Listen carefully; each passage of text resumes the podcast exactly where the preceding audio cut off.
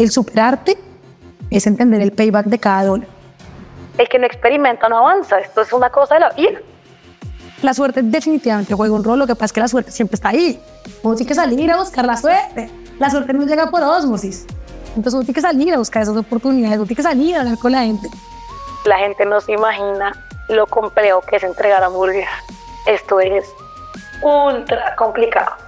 Estamos democratizando el acceso a productos que ayudan a las empresas a salir de las crisis.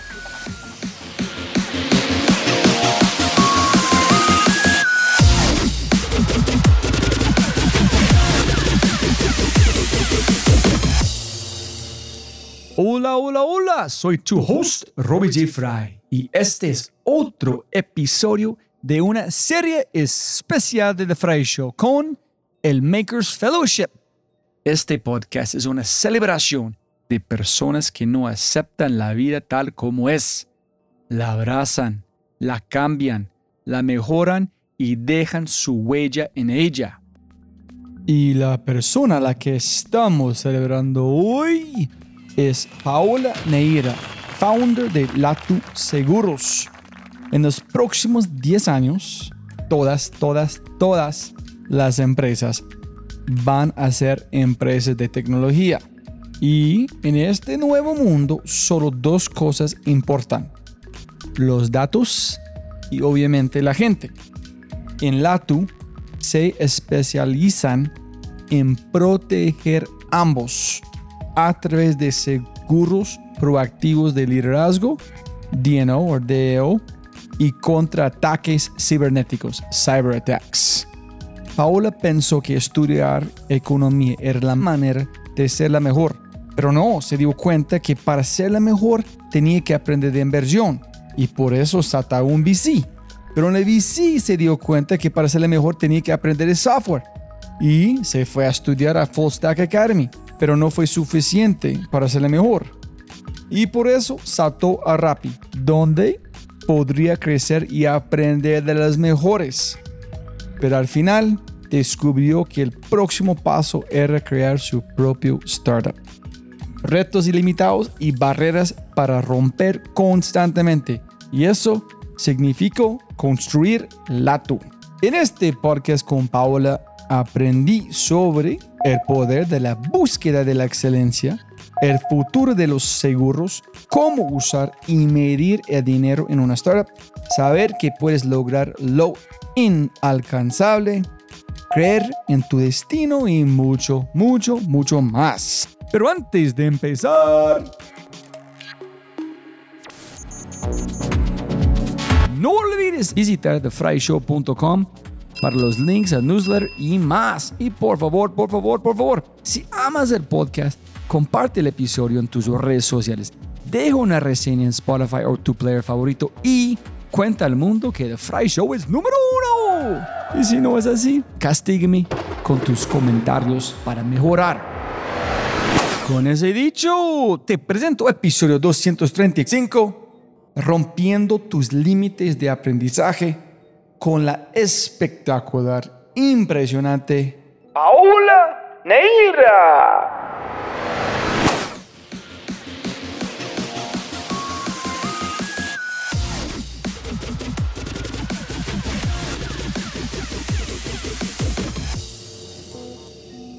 Listo, Pau. Siempre gana más plata, no más tiempo. Todos los makers, muchas gracias por su tiempo. Un honor, un honor. Donde arrancamos una historia, no sé, es con sus padres para contar todo este proceso de energía que tú has metido antes de llegar al momento de subir en ese momento?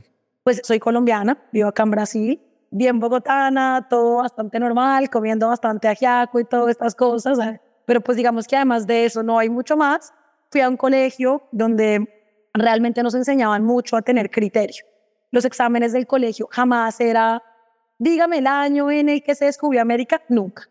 Siempre era, con base en los que hemos estudiado, díganos cuál es su opinión respecto a cómo hoy actúa la cultura. Yo no tenía 12 años y ni idea, es mi criterio de, de descubrimiento de América, pero lo que a uno le daba mucho era esa idea de preguntarse por qué, preguntarse cómo, un montón de curiosidad, de algo como que mi colegio empujaba mucho. Y lo otro decía, para uno poder tener un buen criterio, tiene que leer, escuchar, aprender mucho. Y entonces a mi colegio era famoso porque no le mandaban muchas tareas. Pero en mi colegio decían que bueno, las notas eran 10% trabajo exploratorio, 30% como de más in-depth understanding y el resto le llamaban awareness critical thinking.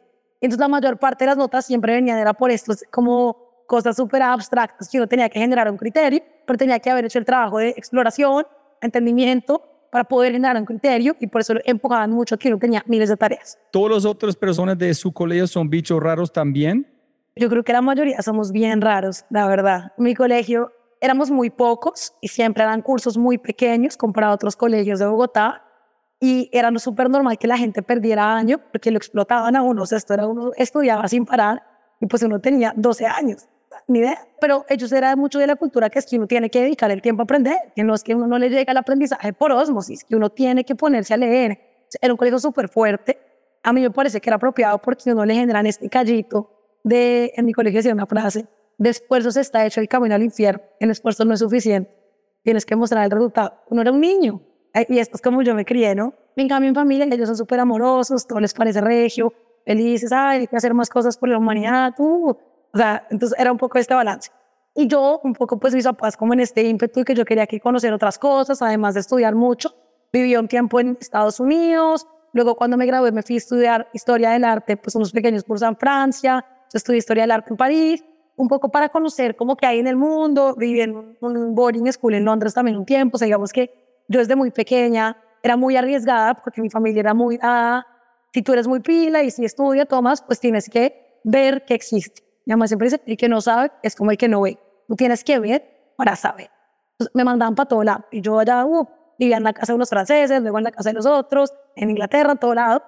Y digo, bueno, ¿y ahora qué voy a estudiar? Entonces, en este momento, ingeniería de software, ni idea qué es, ¿no? Todo el mundo, yo creía que la gente de IT entonces, tipo de gente que cambiaba el wifi de la casa de uno, entonces yo no conocía nada de eso. Nunca se me ocurrió estudiar computación, jamás. Y yo decía, ¿qué es lo que hace la gente más top? Esto es lo que en mi cabeza, muy, la verdad, ingenua y ignorante total. No, la gente más top estudia cosas de finanzas. Yo no sé por qué pensé esto, pero esto es lo que yo pensaba. Entonces yo voy a estudiar economía para trabajar en finanzas porque esto es la gente más top. ¿no? Y yo me imaginaba en Nueva York con la gente top, en finanzas, entonces yo estudié economía. Cuando me di cuenta, pues en economía, la verdad, uno aprende muy poco de finanzas, pero pues nada, igual le di con todo.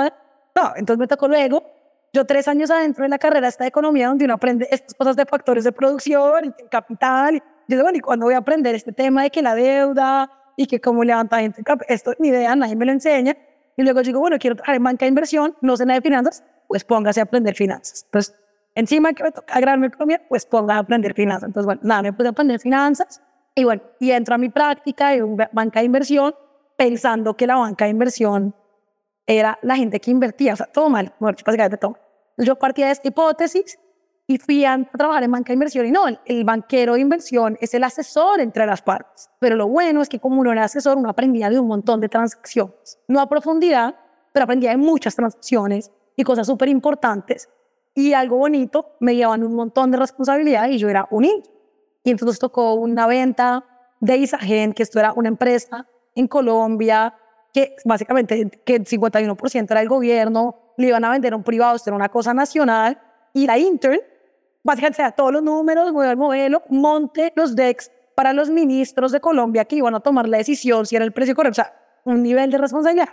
Pero apto para mí, yo me acuerdo que nos tocaba firmar cosas porque uno podía hacer insider trading, o sea, era una empresa pública en Colombia y yo sabía cuál era el precio al que le iban a vender. Y yo, o sea, hola, eh, internship, básicamente puede haber hecho, o sea, increíble porque entonces yo me metí mucho en el cuento y entonces tras noche y aprenda, aprenda energía, pues yo aprende todo, chévere, pero luego digo, bueno, esto de banking está súper, pero yo siento que la gente que quiere meterse a hacer más, más, más top, no es tan bancos. Yo siempre quería hacerlo más top. Entonces, no, la gente que es que la gente que en banking, yo decía, ¿ustedes qué quieren ser? ¿Cuál es su aspiración? Y ellos me dijeron, no, queremos hacer private equity. Entonces, yo dije, ah, entonces la gente más top está en private equity, no está en banking, porque esto es la gente banking quiere estar en private equity. Entonces, yo como llego a private equity, yo quiero estar allá. Entonces, no, que es que tocas hacer un MBA, ¿qué tal? Y yo ni siquiera me había graduado en la universidad. Entonces, yo quería hacer private equity. Entonces, yo me voy y me investigo por todo lado. escribo en ese momento, pues, cuál LinkedIn, cuál nada, entonces un mail a un tipo que era de mi colegio y que llevaba una banca, que él conocía gente de private equity, la gente muy querida, la verdad, mucha gente me abrió muchas puertas. Y en un momento, dentro de todo este research de que yo mi private equity, pues en Colombia había muy pocos private equities porque esto pasa mucho tiempo y Colombia pues, es un mercado al final que no es tan grande.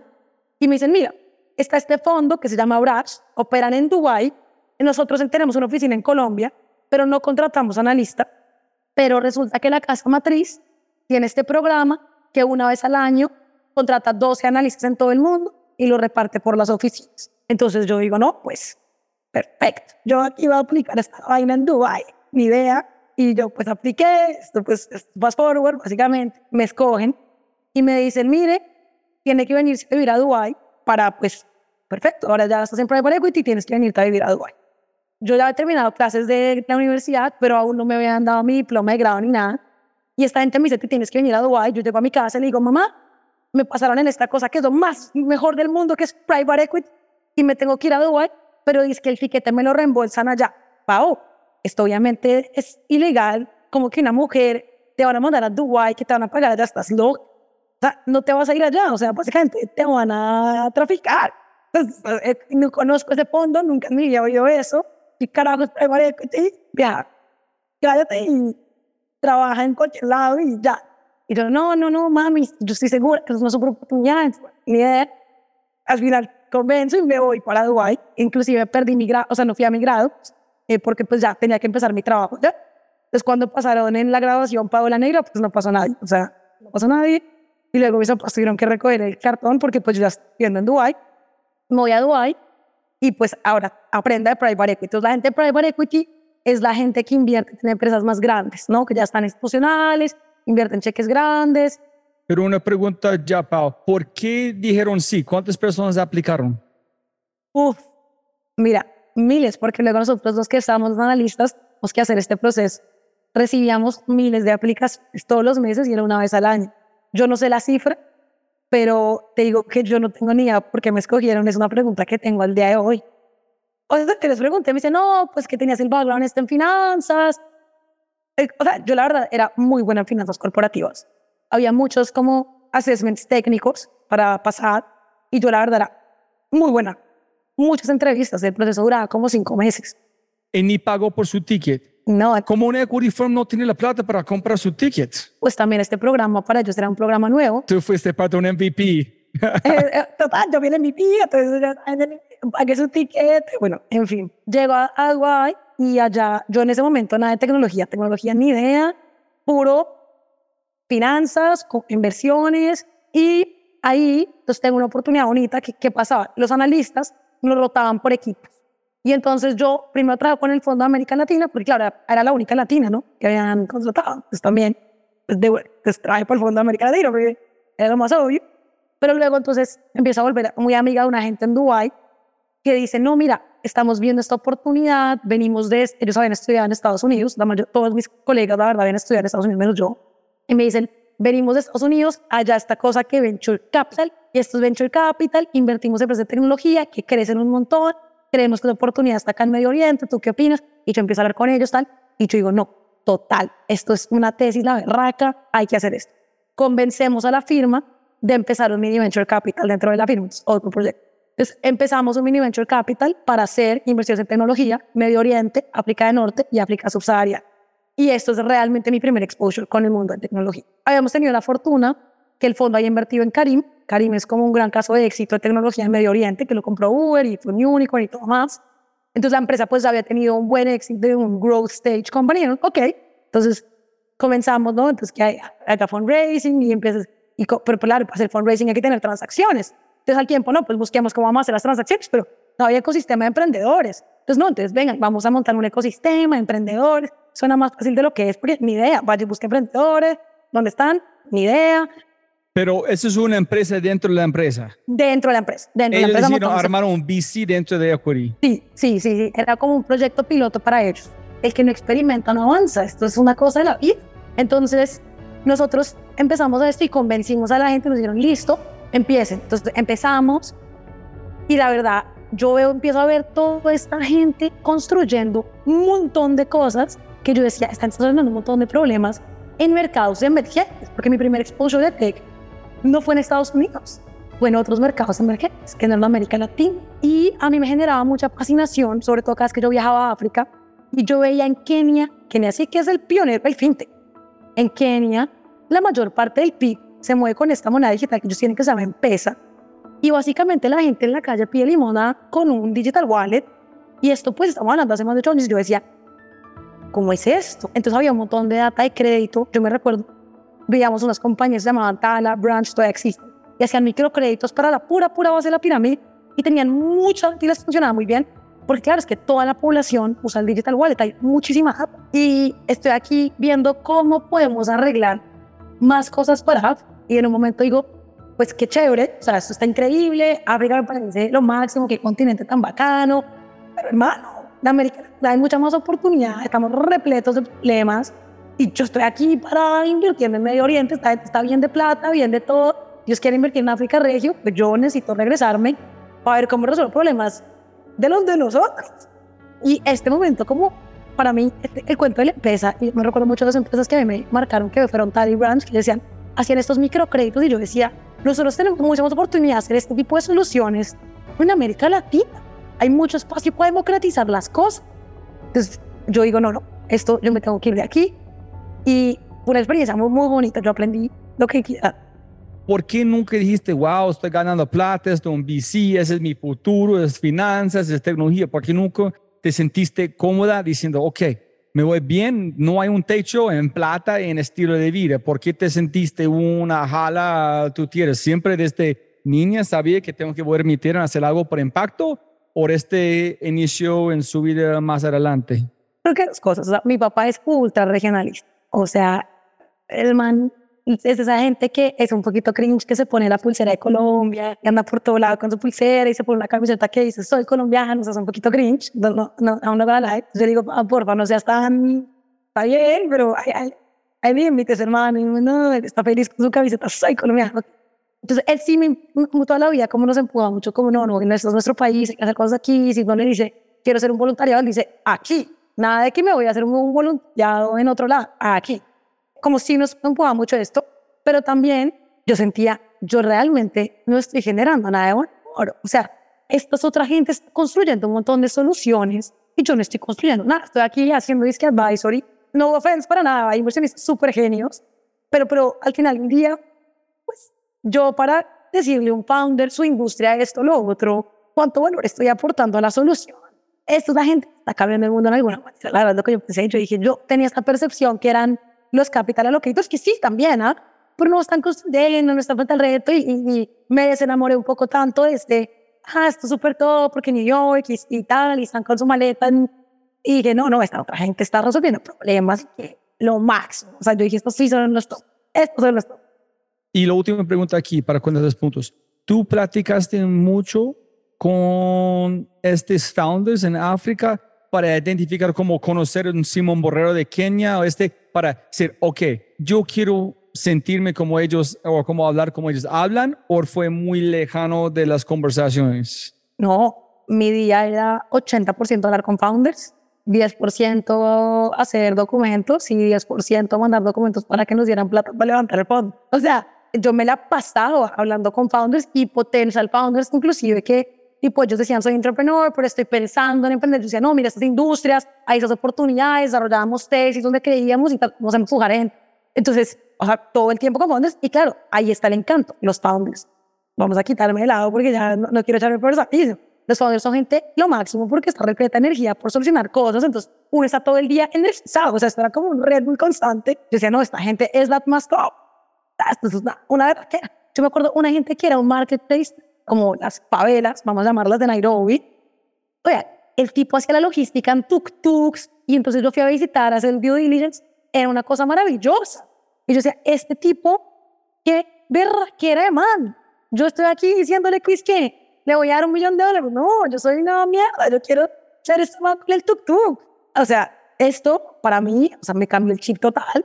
Pero hay un punto importante y es la gente con la que yo empecé el VC venía mucho de este mindset de hay que ser técnico para crear una empresa. Esto era importante porque eso no pasaba en América Latina en ese momento y en Medio Oriente tampoco y en África pues no tanto porque había muy poca gente técnica. ¿En el tuk-tuk ganaron la plata? ¿Lograron? ¿Levantaron? El no, no, no logramos, tristemente. ¡Ah!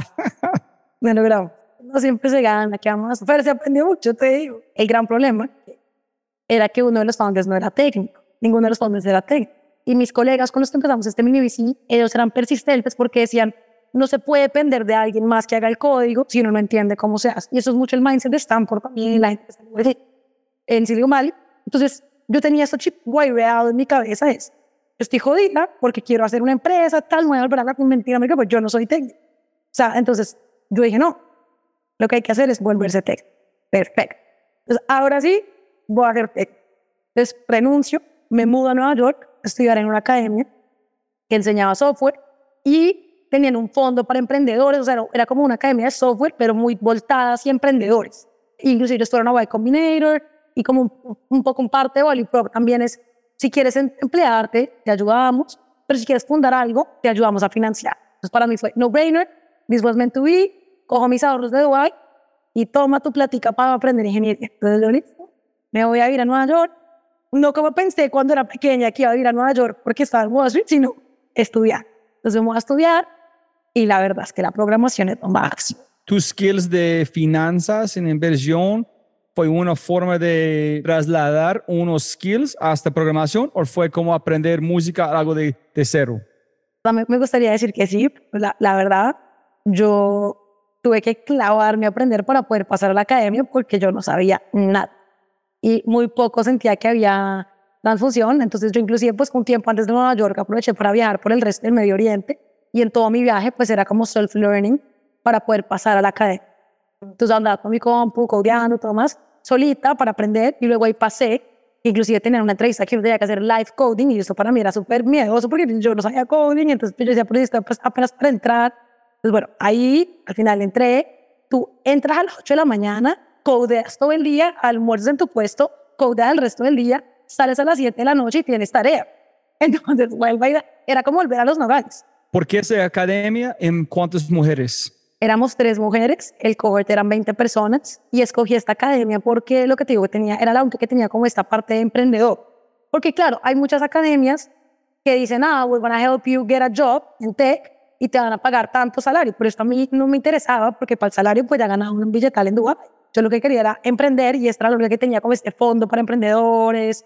Entonces ahí pues, yo me la pasaba después, ya que aprendí el te cuento de con dinero que yo ni sabía y claro, cuando ya me empecé, me, metí en el mundo VC, pues aprendí Y Combinator, tal, y entonces que esta academia fue a Y Combinator. ¿Y cómo se llama? Pusta Academy of Code. Es algo cara, o sea, yo perdí el, los ahorros y el riñón, pero pues bueno, se pagó. No, y aparte vivir en Nueva York y uno sin trabajo, sino gastándome todos mis ahorros, bueno. Pero bueno, valió la pena, nadie le quitó, no lo bailado. Tuve un tiempo para aprender, para poder pasar, luego son como tres meses de clase y luego uno tiene como un tiempo final para hacer un proyecto que uno presenta como en un demo básicamente. Terminan siendo casi como cuatro meses, cinco, casi meses al final, todo. Y esto es coding. El fin de semana había examen, o sea, esta vaina era volver a los lugares. Coding, coding, coding, coding, coding, coding. Pero uno aprende mucho. O sea, wow. Y a mí me fascinaba la vaina con el programador, que yo digo, es un poquito miedoso porque es súper adictivo. Tú tienes gratificación instantánea. O sea, tú programas algo y lo ves.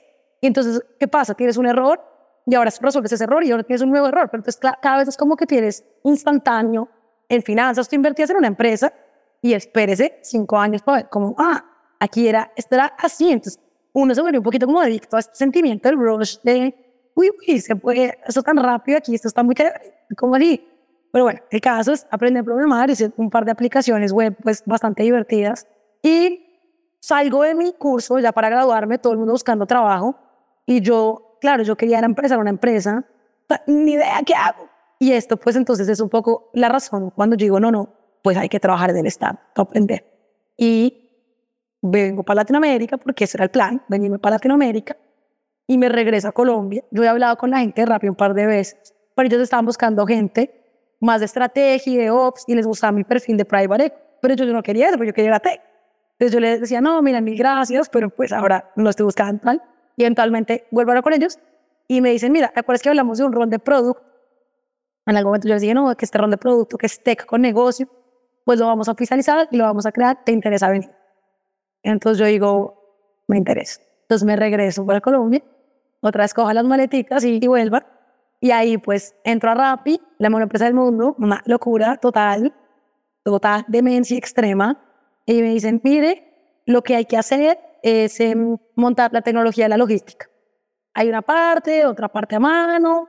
Y yo, no, súper, ¿y cuál es mi equipo? Ah, no, no sé, o sea, usted contrate si necesita, y si no, pues hay unos ingenieros que hacen un poco todo. Ok, y no, ni, o sea, vea, esto es lo que se tiene que hacer y no sé, solución. Ok, y la mayor parte, o sea, lo sexy era que para todo el mundo en ese momento era growth, era user app. Entonces todo el mundo estaba en growth y user app y como mejorar eso. Nadie quería hacer ninguna vaina y es que asignación de órdenes a rapitenderos. Esta vaina qué mamera. Uy, no. ¿Esto quién quiere esto? ¿Esto quién lo ve? ¿Quién es el usuario? Nadie, no, chao. Yo quiero hit the milestones of sales. Y uno, no, pues venga, entonces yo vengo aquí, por fortuna era un equipo de ingeniería fuera de serie. Yo te digo, wow. Yo volví a mi casa y yo decía, esta gente es demasiado inteligente para mí. No puedo con su nivel. Yo emprendía tanto y empezamos a montar todo lo que hoy en día es el fulfillment engine de la empresa. Entonces, los algoritmos de dispatch, de ruteo, forecasting, ETAs, simuladores, o sea, una vaina compleja para, aquí no se puede imaginar, todo aprender, porque yo, claro, yo era técnica, entre comillas, o sea, yo sabía hacer vainas, pues, básicamente páginas web, o sea, no estaba para montar algoritmos en producción, y pongas en el rol de aprender, a veces me tocaba tirar código, yo eso me, me volví experta en lo que quieras, logística, algoritmos, data science, Python, era la y la todo. Luego el equipo fue creciendo y o sea, yo, lo que yo aprendí en ese rol yo no lo puedo explicar con palabras porque es que esto era todos los días en una montaña de aprendizaje o sea, y de locura también porque experimentábamos a escala. O sea, ah, tenemos un nuevo algoritmo. Rappi ya tenía muchos poderes. Prende el algoritmo y de repente, pues, desafortunadamente no siempre todo funciona la primera vez. Prende el algoritmo y ¡pum! gritaban, no se está asignando ninguna orden en Argentina. Y nosotros, uy, uy, estamos revisando un, segundo. O sea, locura. ¿Y qué aprendiste específicamente en este momento de Rappi? Como el flujo, el mindset de fracaso, de movimiento, de necesidad. Dos vainas súper importantes. La primera, que para mí es lo más importante, sí es believe the unachievable. O sea, a uno le entregaban las cosas y todo el mundo que trabaja Rappi lo dice, pero es que la verdad, no, ni idea, no hay equipo, no sé qué necesitas, no, solucione, pero hay que llegar a mirar unas cosas que yo decía, absurdo. Todo tenemos que llegar a los dos tiempos de delivery a esto y no puede haber tiempo muerto del restaurante y no puede, oiga, ni idea cómo, o sea, no sabemos nada de la versión, no hay equipo, qué carajo, y uno, somehow, no, no, montense un algoritmo de rutero, lo montamos, no sé, en tres meses, que básicamente cambió la forma en la que se entregan todas las órdenes de la empresa, porque ahora todo tenía una ruta inteligente. Imagínate, la gente pedía mercados. Ahora, entonces, en vez de mandar el mercado en una bici, mandamos un carro con varios paquetes que iban ruteaditos, o sea, súper eficientes, llegaban a tiempo. Nunca en la vida se me había ocurrido a mí meterse esta vaina. Necesitamos que ahora todos los paquetes vayan en el vehículo adecuado. ¿Y cómo sabemos si no tenemos miedo y la persona pide un pepino o un televisor? ¿Cómo sabemos qué mandar? Eso pasaba, eso pasaba en Rappi, mandábamos un man en bicicleta a recoger un televisor que no tenemos ni esto. No, entonces si la persona, el valor de la orden es muy alto, creemos que puede ser una cosa grande. Entonces no, si la persona duró mucho tiempo, pide cosas locas y al final pues ya empezamos a trabajar con el equipo de catálogo para que nos pasaran los pesos, para que nos pasaran las dimensiones, pero ya se vuelve un trabajo grandísimo. Y luego optimizar, porque tú puedes tener información perfecta de volumen y peso, perfecto. Pero ahora, ¿cómo sabes que si tú mandas, el carro puede llevar una orden pequeña, no hay problema. La bici puede llevar la pequeña. Si mandas el carro a la pequeña, la bici no puede llevar la grande. Entonces tienes que asegurar que todo está optimizado para que haya literalmente como balanceo perfecto de los pesos, las dimensiones y la flota que hay disponible en ese momento. Entonces tú puedes decir, ah, voy a mandar el carro, pero cuando mandas el carro, ¿qué pasa? Luego hay una otra orden de un televisor y entonces ya nadie la puede coger. Es una cosa que tienes intertemporalidad, hay muchas restricciones, la gente no se imagina lo complejo que es entregar hamburguesas. Esto es ultra complicado. O sea, en ese momento había terminales, la gente pagaba con tarjeta. ¿Y este Rappi tiene terminal o no? No sé cómo le dicen acá, le dicen la maquinilla, en México creo que le dicen, no sé, el datáfono. no tiene, entonces no lo puedo mandar porque este usuario va a pagar con tarjeta y entonces, ah, no, que esté a pagar en efectivo, pero el Rapid no tiene vueltas y entonces tiene, o sea, esto es complejísimo, o sea, esto es muy complejo, la gente no se imagina cuánta complejidad hay detrás de cada entrega de, de una hamburguesa, pero bueno, en fin. En ustedes no, nunca dijeron, cuando la locura llegó, no, puedo, no podemos, es imposible. ¿Cuándo empezaste a entender que lo imposible es real y no hay ninguna cosa que ustedes no pueden hacer? ¿Cuándo empezaste a entender que esa es realidad? Cuando yo entré, nos dijeron, no, hay que hacer un algoritmo que prediga los tiempos de cocción de los restaurantes. O sea, ni idea. Yo como, oigan, pues, ok, vamos a mirar cómo y we come back with the time. No sabemos nada. O sea, hay que buscar, hacer un análisis descriptivo. No, no, no, no. Hay que hacer eso este mes con resultados de cuánto mejoró el negocio. O sea, ya todavía tengo testearlo. Entonces un poco fue como yo dije, también en un momento dije, ok, en últimas, en mi cabeza dije en últimas, si no anda, pues vamos a aprender y vamos a mostrar. Y lo que uno se empieza a dar cuenta es, empieza uno a dosificar mucho los goals y empieza, ok, esta semana sí o sí nos toca probar el primer MVP, porque si no, no llegamos. Luego uno llega al primer MVP y luego empieza a moverse muy rápido, por eso es tan importante siempre iterar tan rápido, terminas llegando al mes. Visibles, yo no, la verdad es absurdo, pero uno llega dosificando y, llenándose de ímpetu. Y eso es lo más importante de que uno aprende a vivir libre, la velocidad, toma energía, uno aprende todo el tiempo, todo el mundo, pero lo, que aprendí en Hard Skills pero sobre todo es esta Believe the. Un mensaje rápido de Quinto. Sí, sí, sí, Quinto es mi startup. Y de regreso al programa. Estamos en la guerra de la atención. Y tu talento no tiene más tiempo para lograr una transformación en tu equipo o en tu organización. Necesitas un enfoque de cambio de comportamiento que esté impulsado por la acción medible y más rápida que tomar una taza de café. Ayudamos a escalar el autodesarrollo de tu talento en menos de 30 días. Si quieres despertar la mejor versión de tu talento en temas como la innovación, la agilidad, el liderazgo y mucho más, ingresando a www.quinto.ai para agendar una cita o para probar Quinto gratis por una semana. Otra vez más, K-I-N-N-T-O.ai Quinto. Primero para llegar, tú tienes dos caminos al mismo tiempo. Uno es Rappi y el otro es tu fondo que tú arrancaste con 15 años. So, cuéntanos cuándo conectan la tu con este fondo en la idea de problema para llegar a la segunda parte.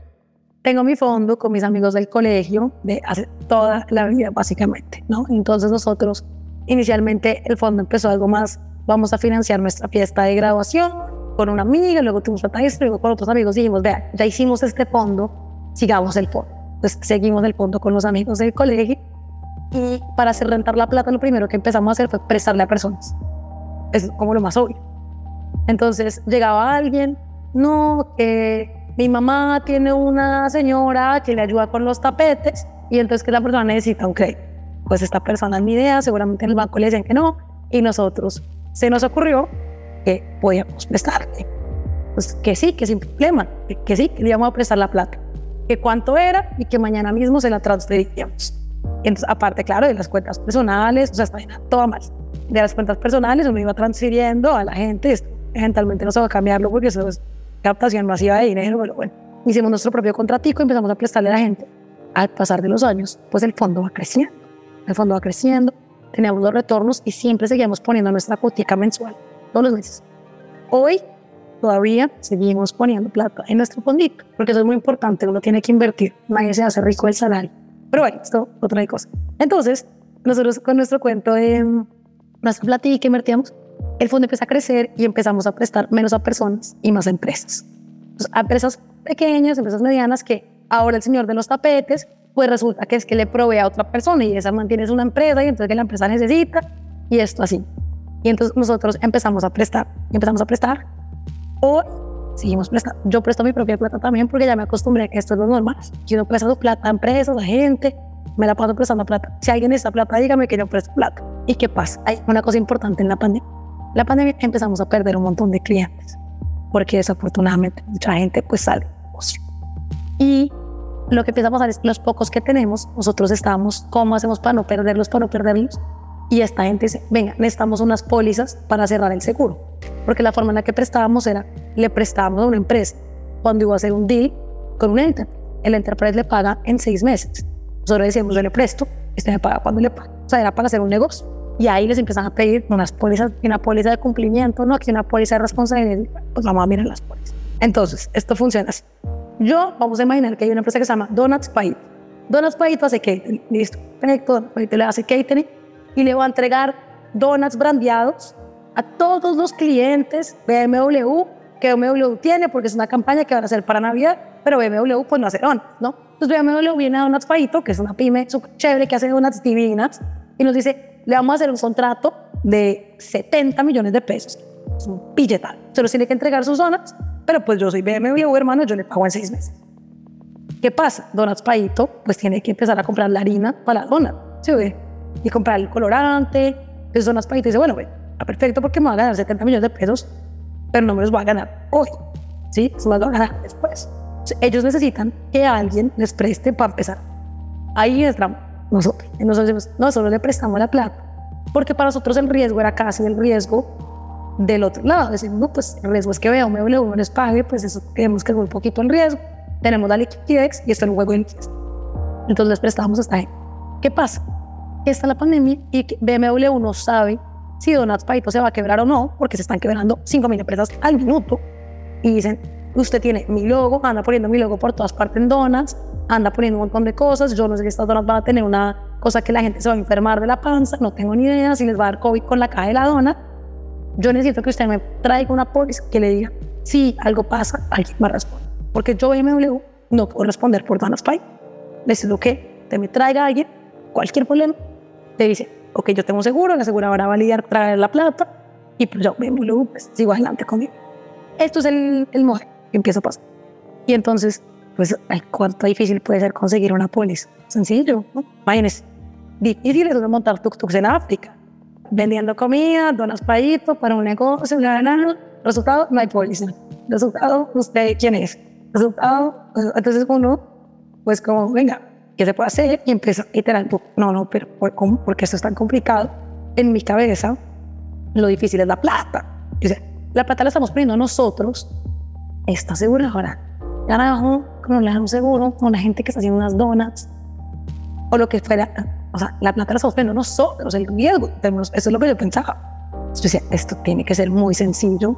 Esta vaina es un no-brainer. En mi cabeza, muy sencillo, facilísimo. Uno coge, habla con una aseguradora, con una página web y todo el mundo va a llegar. Yo decía, aparte lo puedo dar con el fondo. Dice, no, aparte, ahora para prestar la plata, voy a decir, y te podemos dar la plata. Yo, de hecho, tenía un buen negocio, eso cabeza, esto era un hombre, me va a hacer millonario en un side business. Y entonces, claro, yo feliz con mi cuento, cuando, no, no, el problema no es que no haya una página online donde la gente nos compre. El problema es que el asegurador le toma un montón de tiempo entregar, hacer este trabajo, de entender si tú eres riesgoso, si no, y puede ser después de un montón de demandas. Y yo básicamente solamente me voy a enfocar en hacer esto para gente que me va a pagar millones de dólares en primas. ¿Cuál donas proyectos? ¿Usted cuánto me va a pagar? ¿Dos millones de pesos por su primo? Yo tengo un equipo élite haciendo esta suscripción del riesgo, este entendimiento del riesgo, y usted aquí me va a hacer perder mi tiempo por dos millones de pesos. No, muchas gracias, muy querida tú, súper querida, qué chévere, si quieres me como tu dona, pero el seguro, no. Entonces, puta, ¿cómo así? ¿Qué hacemos? Y pues este es un poco el fast track de, yo digo, en mi casa creo también hay que recordar que en paralelo yo estoy construyendo toda esta otra tecnología con el equipo. Y yo digo, no, uno con la tecnología, Believe Ownership, puede hacer lo que sea. Lo que sea. Porque yo aprendí mirar rápido que hay modelos que predicen esto, que hay modelos que hacen lo otro. Y aparte en un mes. Aparte. Entonces yo dije, no, esta vaina lo que hay que hacer es nosotros montar modelos para entender el riesgo y que no sea un equipo highly skilled. Y con eso, ahora sí, vamos a hacer toda la suscripción de riesgo de todos los seguros del mundo, que es una cosa espectacular, porque es que el seguro es la única cosa que acompaña a la gente en una crisis. Tú estás en tu crisis, deja que haber uno, o tienes una demanda o lo que sea, estás jodido. ¿Y qué, y qué vas a hacer? Vas a llamar a tus clientes. Tus clientes te están odiando. No es que tienen un problema, se enfermaron con tu dona. Entonces, la única cosa que existe es el seguro. Pero ¿qué pasa? Nadie tiene acceso al seguro. Y el seguro aparte somos todos. Porque el seguro es nada diferente a un pool gigante de gente que pone un poquito a cuando algo a alguien le pasa. Eso es seguro. Pero como solo una gente puede determinar cómo funciona, digamos, este pool, y esa gente cuesta un montón de plata, pues solamente las grandes empresas tienen acceso a esto. Cuando uno puede democratizar el acceso al manejo de crisis, básicamente, que es con ayuda de todo el mundo, que, que es un seguro, pues un producto espectacular, es una empresa fina, ayuda a un montón de gente. Pero solo si uno logra hacer ese entendimiento del riesgo, dinero súper efectivo, sino con productos de datos, pero yo nació. Dijiste algo, cosas importantes. Primero, tú trataste de montar una página, ¿no? De dos, tú hablaste como, mamá, voy a meterme en el mundo de seguros. Y tres, tú dijiste algo interesante que es, listo, tengo que aprender de finanzas, voy a trabajar con Ari, el mejor de mejor, Santiago. En el momento de decir, dice, no, tengo que parar aprendiendo, tengo que hacer que es muy distinto a aprender. O sea, yo toda la vida, mi entrevista, mi internship, a mí me preguntaron, ¿tú qué quieres hacer? Y yo les dije, montar una empresa. En ese momento yo imaginaba que iba a montar una, un, un investment bank, pero ok, esto no importa. Yo siempre decía montar una empresa. Pero para montar una empresa hay que saber de finanzas, ¿no? Eso en mi Paula Negra dijo, eso yo lo dije, me lo inventé y yo lo seguía. Pero luego no, de finanzas no es suficiente, hay que aprender a invertir para, porque no tiene que saber cómo funciona. Entonces me fui a aprenderlo. Pero no, ahora hay que ser técnico. Pero no, hay que aprender un startup. Entonces ahora les, después dije, no, ahora hay que aprender desde fintech. Porque claro, para poder democratizar el acceso a todos estos financial products. Y entonces no, me tengo que aprender de fintech. Y entonces yo empiezo con este cuento que yo tengo que aprender de fintech. Y hablé con unas fintechs, unas locales, otras no. Me hicieron una oferta en una TransferWise y esto que no sé qué y tal. Y en un momento yo doy con Santiago Suárez. Y entonces, porque hay que aprender de fintech. Y Adi es una super fintech. Y yo decía, no, este tipo es genio. O sea, voy a aprender del mejor, tal. No, voy a aprender de este fintech, tal. Y entonces empecé a hablar con Santiago. Y o sea, resulta que eso que yo pensaba que el tipo era genio, estaba cortico. El tipo es ultra genio. Y yo cada día estaba más asombrada. Y yo decía, no, o sea, wow, voy a aprender un montón. Y empecé a hablar con él, empecé a hablar con él. Y yo le cuento este cuento y yo le digo a él, no, es que yo ahora tengo que aprender de fintech porque es que yo voy a montar una empresa que va a hacer otra insurance. Y le tengo este cuento, inclusive empezamos a negociar y yo le digo, no, yo solo trabajo un año porque luego me voy a montar mi empresa y empieza. Y él, él me dice, vienes un año y luego te vas a hacer, ¿qué carajo? Voy a aprender en un año más con Santiago, que ya no aprendí en todos estos años andando por todo el mundo. Me recordé a un exnovio que yo tenía, que él me decía, usted siempre tiene una excusa para no montar su empresa. Él me lo decía todo el tiempo y yo lo mandaba al carajo pero él tenía razón. Entonces yo en ese momento me recordé y yo dije, la excusa, ahora es el fin. Antes era que no era técnico, antes era el estar, antes era que no sabía de finanzas, la excusa, la excusa, la excusa, la excusa. Y ahí le digo, no, Santi, creo que muchas gracias, pero para mí irme de Rappi es una cosa tan, tan, tan importante que solamente podría irme si de verdad ya no hay más excusa. Esta era, Rappi era ya mi última excusa. Tengo que empezar. Y él, espectacular, me dice, no solo te entiendo, te voy a apoyar. Cuentas conmigo, tal. Y fue súper importante los primeros días porque habíamos hablado tanto ya que él me dice, y te va a apoyar y creo que tienes toda la madera para hacer adelante. Y la última pregunta, ¿quién deja en las manos de los makers? Cuéntanos qué es la tu en el decir, porque soy mujer en Brasil, en tech, yo tengo un super don de retar en destruir los status quo gracias a ser una mujer en tech, en seguros en Brasil, que yo creo es muy poderoso. Entonces, la TU, primero para contar, pues un poco la misión, la TU, estamos democratizando el acceso a productos que ayudan a las empresas a salir de las crisis, porque todo el mundo cree que no le va a pasar hasta que le pasa. Y es importante porque es que tú tienes tu pequeña empresa en Estados Unidos, una reclamación, llamas el seguro y sigues con tu empresa mañana. Tú tienes la misma empresa en Barranquilla vaya y saque plata para pagar los abogados, los ahorros de los hijos, olvídate. Entonces, realmente lo lindo es conseguir aumentar la resiliencia para que más empresas sean enduring a través del tiempo, para que puedan manejar todas las crisis. O sea, es espectacular y nosotros creemos las crisis de hoy en día más importantes son hacking, ataques cibernéticos, demandas contra la gente que está manejando la empresa, demanda contra el producto, el servicio de la empresa. Eso es lo que hace Nuestra empresa lo que hace es entender el riesgo mejor que nadie para generar awareness del riesgo, esta situación en la que están, ayudarlos a mitigarlo todo el tiempo, pero mitigarlo tristemente is not enough. También entonces por eso tomamos y transfieren el riesgo, eso es el seguro, transfieren el riesgo a nosotros, para que aún mitigamos todo, hicimos todo juntos, pero a veces pasa. Y cuando pasa, somos esa gente que siempre está ahí, cuando nadie más. Es muy, muy lindo. Eso es lo que hacemos, ¿no? Es entendimiento de riesgo todo el tiempo y pues de nuevo productos de datos, los que quieras. O sea, así algoritmo para todo lado. Entonces, ¿qué es lo que pasa? Productos complejísimos. Cyber Insurance es el producto más complicado del mundo porque tienes ciberseguridad y transferencia de riesgo de un producto nuevo. Es dinámico. El riesgo de cyber cambia cada minuto. Entonces, producto complejo en un país que no es el mío, en una lengua que no es la mía, en una regulación que no es la mía. No, o sea, una persona que no viene de la industria. A mí, yo con mi mindset de, esto se puede hacer con tecnología, tecnología lo logra todo, si no se lo propone y trabaja duro, porque en el colegio me dijeron que trabaja duro y tal. No, todo. Yo dije, esto hay que hacerlo, esta oportunidad es muy bonita, esta misión es espectacular, es una oportunidad gigante porque los seguros son un mercado. Y a mí me parecía que era duro, güey. A mí me parecía, yo creía que claro, porque si no trabaja duro. Y cuando yo empiezo a contratar y empiezo a convencer a mis socios, vénganse a montarla tú, tal, vengas.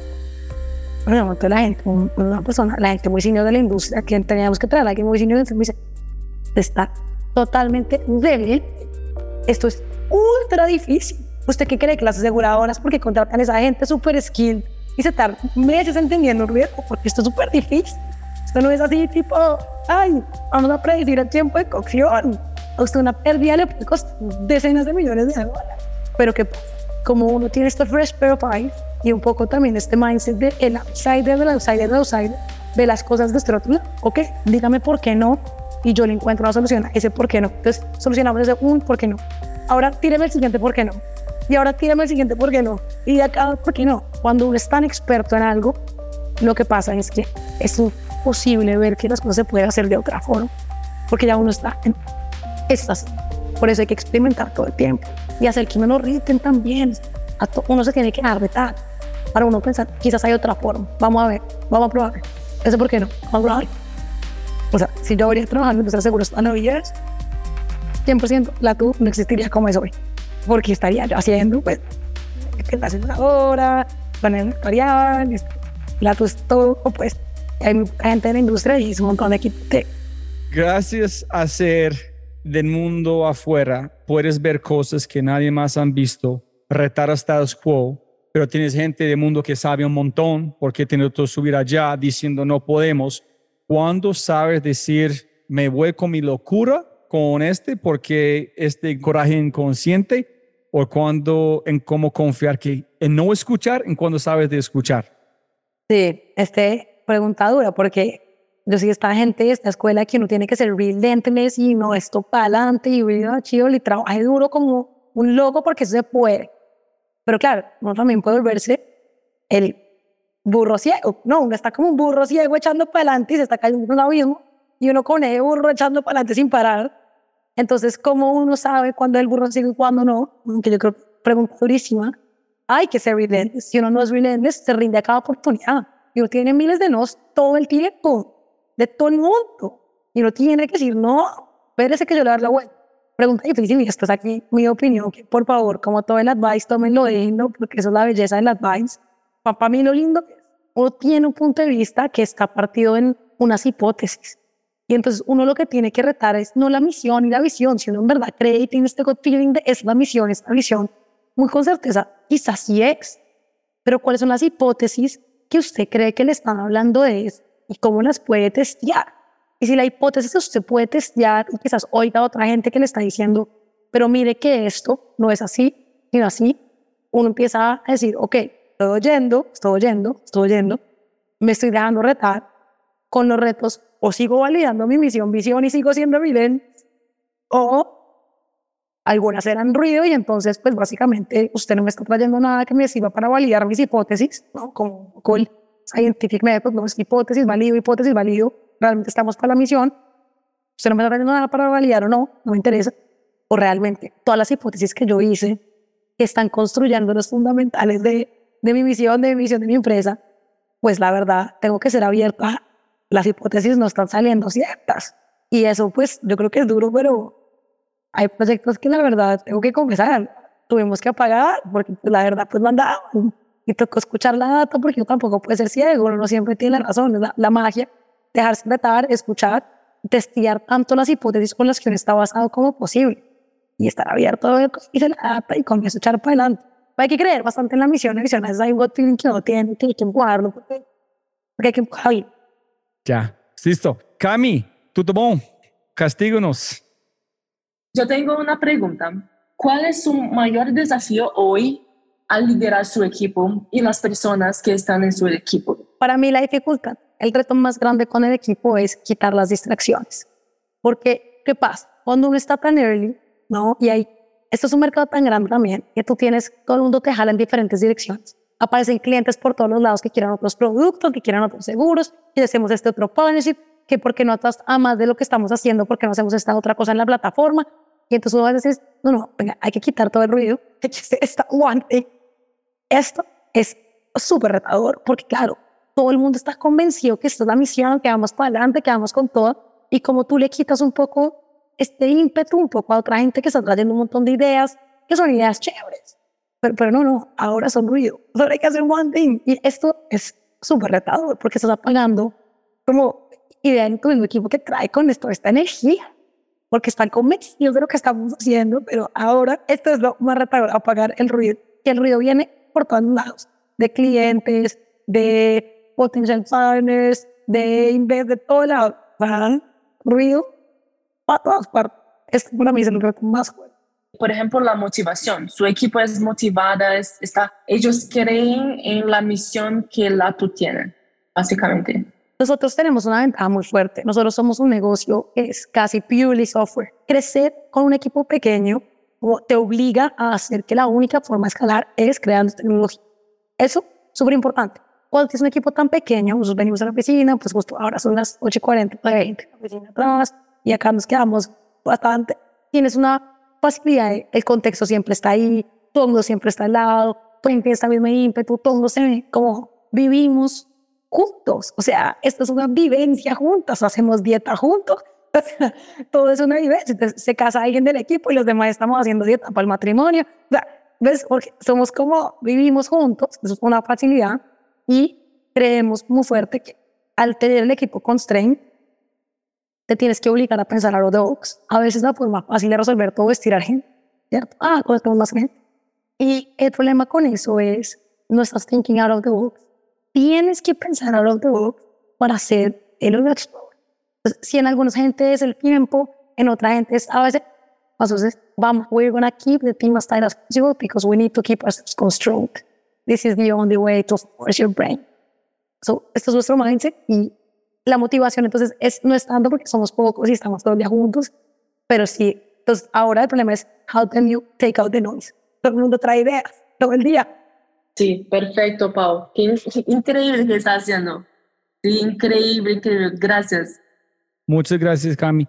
Santi, ¿qué más, hermano? Paula, nada, un placer. ¿Cómo empiezas a analizar de una manera muy inteligente ese crecimiento financiero sin quemar todo este billete que levantas desde el día uno? Hay una cosa, el concepto hermoso, capital allocation. ¿Dónde pones tu plata? Y eso tiene que ser siempre una respuesta de cuál es el payback de cada dólar que pones en cada bolsillo. A veces no es tan claro y tienes que empujarte por saber. Entonces, cada vez que gastas un dólar, ¿cuánto se demora en tiempo yo en recibir este dólar de regreso? El tiempo son 15 años. No me sirve el payback. No me sirve porque 15 años me tardo en volver a levantar, volver a levantar, volver a levantar. No alcanzo, la empresa se va a quemar antes con base en cómo tú planteas tu runway y todo más, tienes que pensar en yo tengo que tener un payback muy posiblemente menor a un año, menor a ocho meses. Ya que cada dólar que yo invierto ya me llega dentro de ese mismo año y entonces soy capaz de volver a utilizar eso dentro de algo más. El superarte es entender el payback de cada dólar. Hay cosas que son muy sencillas. Growth marketing, sencillo. Tú pones un dólar en Google Ads, trae Q leads, tantos leads convierte en tantos. Una matemática más fácil. Hay otros que son más complicados, como cuál es el payback de un off, cuál es el payback del swag de la empresa, No, es que trae un retorno más fuerte porque el capital humano está rindiendo más. ¿Cómo logras llegar a ese punto en el que puedes medir cuál es el payback de cada dólar que inviertes? Cuando logras hacer esto, ese cambio de éxito, porque sabes exactamente cómo alocar tu capital de la mejor manera en las cosas en las que más payback tienes. Además, creo que es el mindset que uno no siempre tiene, ¿no? Porque uno siempre, esta es una respuesta que uno hace, es que esto hay que hacer. No, no, nada hay que hacer. La única cosa que uno tiene que hacer en la vida es morirse. ¿Cuál es el payback de cada dólar que tengas? Desde un punto de vista meramente financiero. Y las cosas tienen payback. Pagarle salud a la gente tiene payback. Porque la gente está preocupada de si me enfermo, ¿qué voy a hacer? Es ruido que quitas pero ¿cómo encuentras el payback de cada cosa? Desde esto está muy técnico, esa es la realidad de cómo manejar la plata.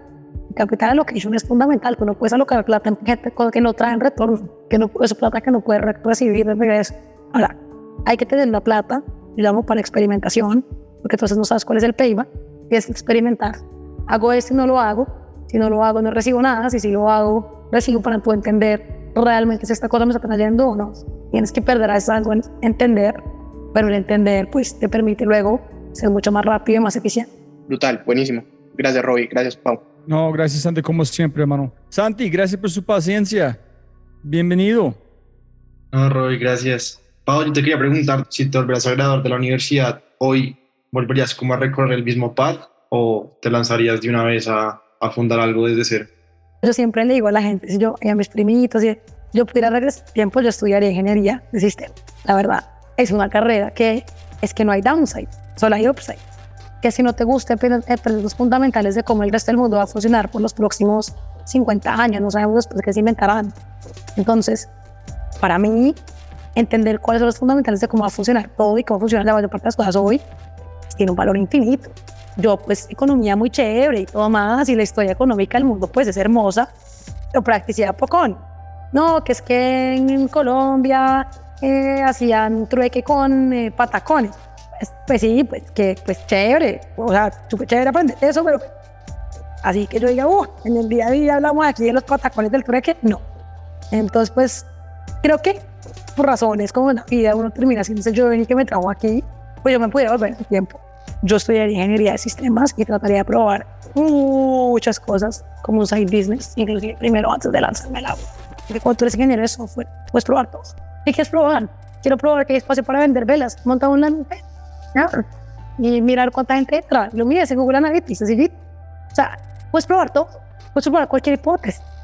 Y no tienes que limitarte a solo hacerlo en el siempre de tu tiempo. Puedes trabajar, aprender de otra gente, todo más. Igual, probar tus hipótesis porque entiendes cómo funciona el Internet. Gracias, Santi. Es una pregunta, Pau, que no tiene respuesta escuchando tu historia, tus motivaciones, su padre, yo no puedo imaginar a alguien que puede ser que está haciendo que no es vos. ¿Tú piensas en esto que ese es mi destino? ¿O tú dices, oh, no, es suerte? ¿O tú crees, no, yo estoy aquí porque la vida me puso acá, yo soy único en el mundo para hacer esto, es mejor la vida? Entonces yo creo que esto es, mi creo que es una combinación de las dos. La suerte definitivamente juega un rol, lo que pasa es que la suerte siempre está ahí. Uno tiene que salir a buscar la suerte la suerte no llega por osmosis. Entonces uno tiene que salir a buscar esas oportunidades, uno tiene que salir a hablar con la gente. Y para mí, no hay ninguna otra persona mejor que Paola Neira para empezar la tú. La tú va a ser 100% un éxito porque nosotros, mira, yo es mi vida, todo lo que yo hice en mi vida para llegar al punto en el que estoy y toda la gente que está conmigo hizo su camino en su vida para estar donde estamos y por eso vamos a ganar. Porque nos matamos todos los días, no solo porque la suerte llega, nos matamos para buscar esa suerte. Estamos en la calle buscando la oportunidad. Y entonces la respuesta un poco las dos. O sea, es sí, un poco el destino, porque también busqué el destino. Y por eso estoy haciendo exactamente esta y no vela solo que sea otra cosa que sea. Es exactamente esto. Y para mí no tengo ninguna duda. darle con todo y embrace que we're gonna be defining a category in this region and we're gonna win. Y vamos a hacer, vamos a tener suerte porque la vamos a ir a buscar. La vamos a ir a buscar.